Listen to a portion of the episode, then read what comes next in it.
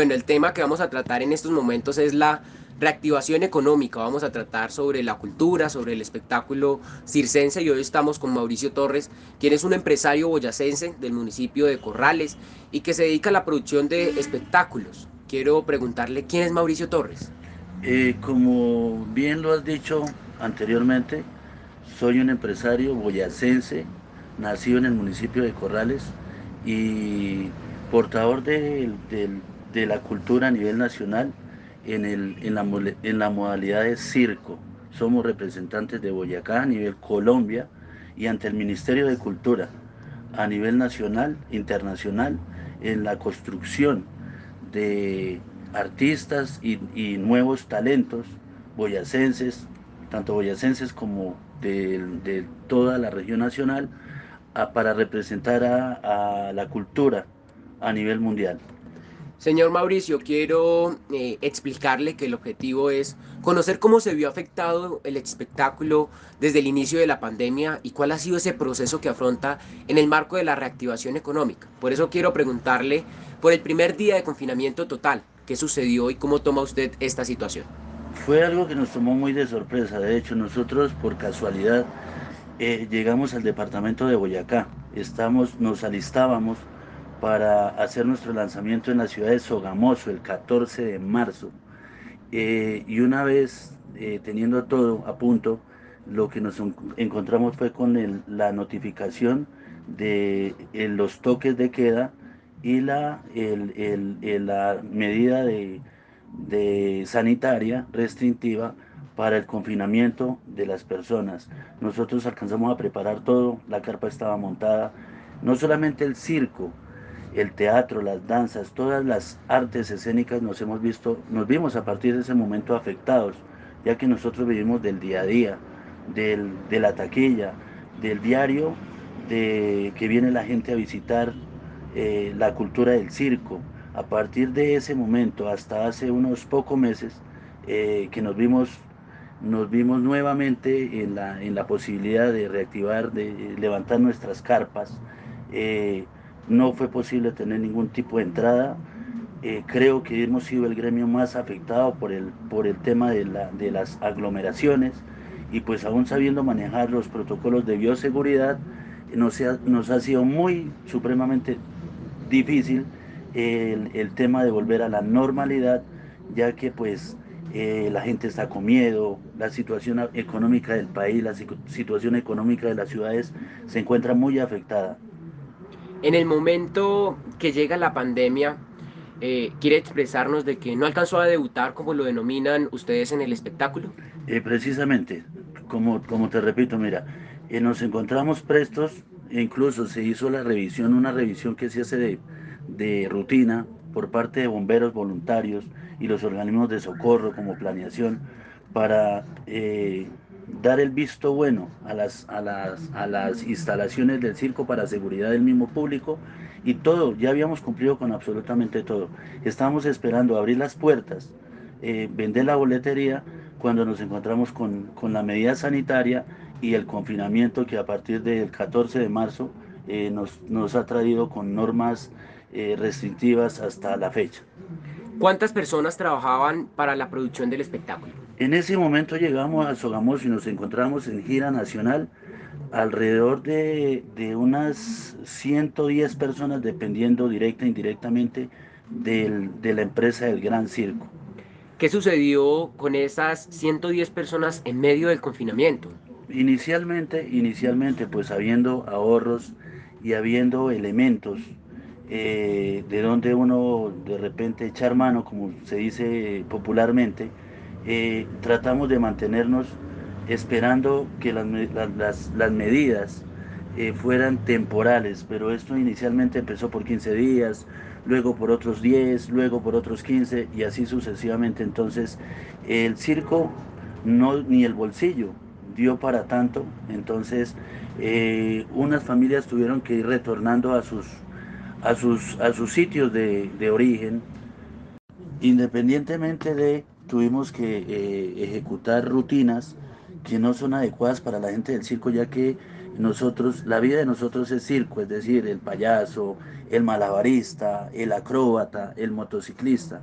Eh, fue tan dura la situación que eh, las bailarinas tuvieron que adaptarse a, dictar clases virtuales de danza, el motociclista, conseguir trabajos de domiciliario para, para buscar su sustento. Nosotros casualmente y personalmente Tuvimos que utilizar los carros de la publicidad, los carros del perifoneo, para tocar puertas en los supermercados, en las droguerías, en los centros de acopio, para lo que se dice literalmente, pues pedir limosna, eh, vivir prácticamente de, la solidaridad en ese momento en, en la ciudad de Sogamoso.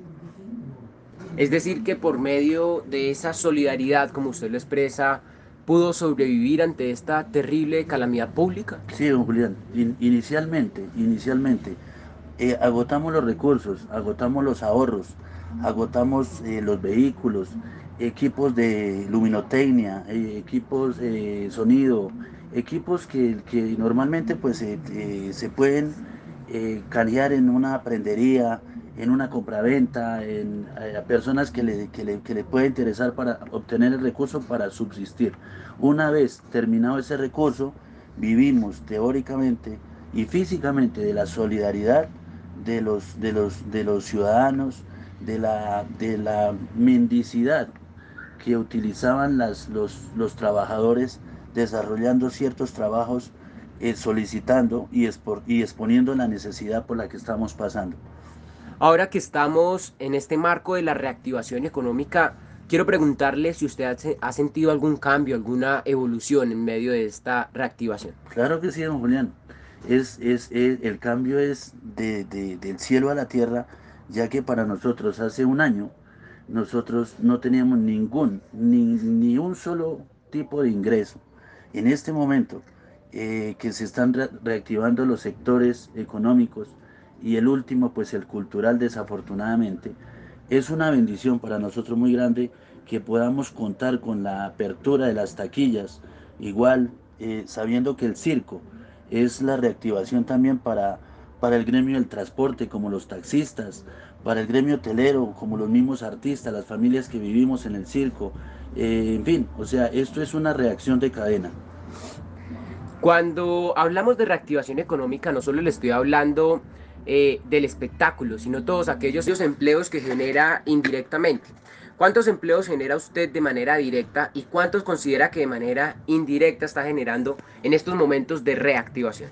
Bueno, nosotros siempre eh, directamente, directamente en época de no pandemia, eh, lo, directo y lo primordial es la parte artística, y la parte de planta artística de, exposición de artes escénicas al público.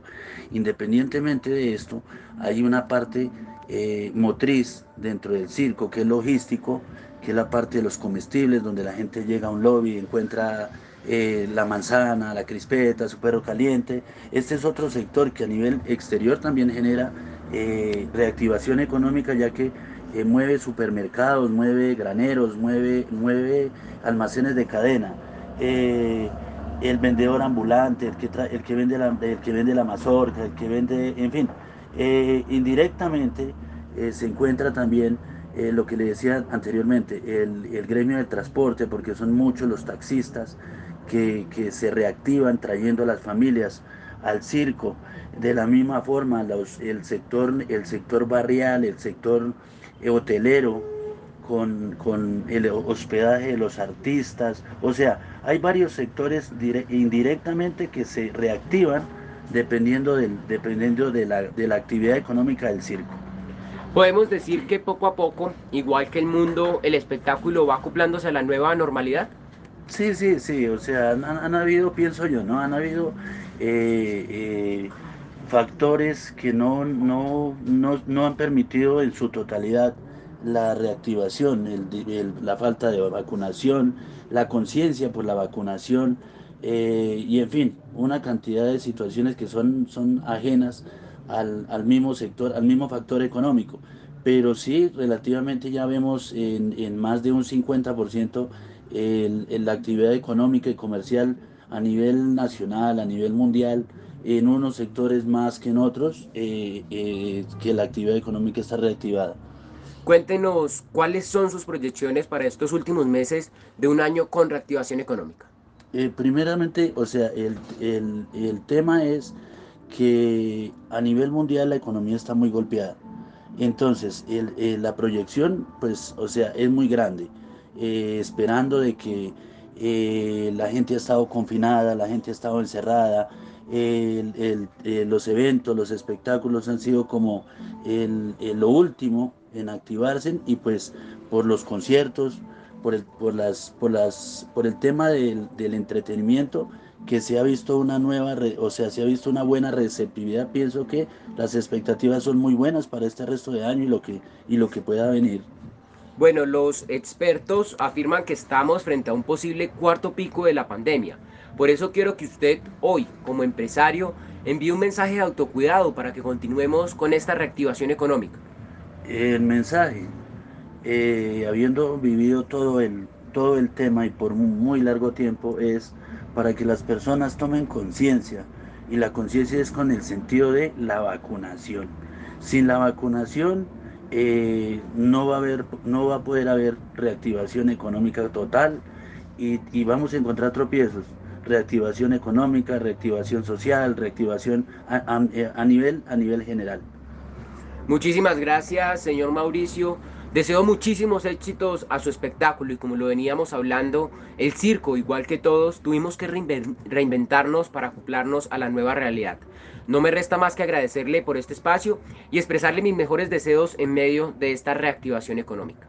Julián, muchísimas gracias a usted en tenernos en cuenta, en tener en cuenta este sector eh, supremamente afectado y golpeado por el tema de pandemia. Eh, de verdad, muchísimas gracias, Dios les bendiga y bueno, hasta una nueva oportunidad.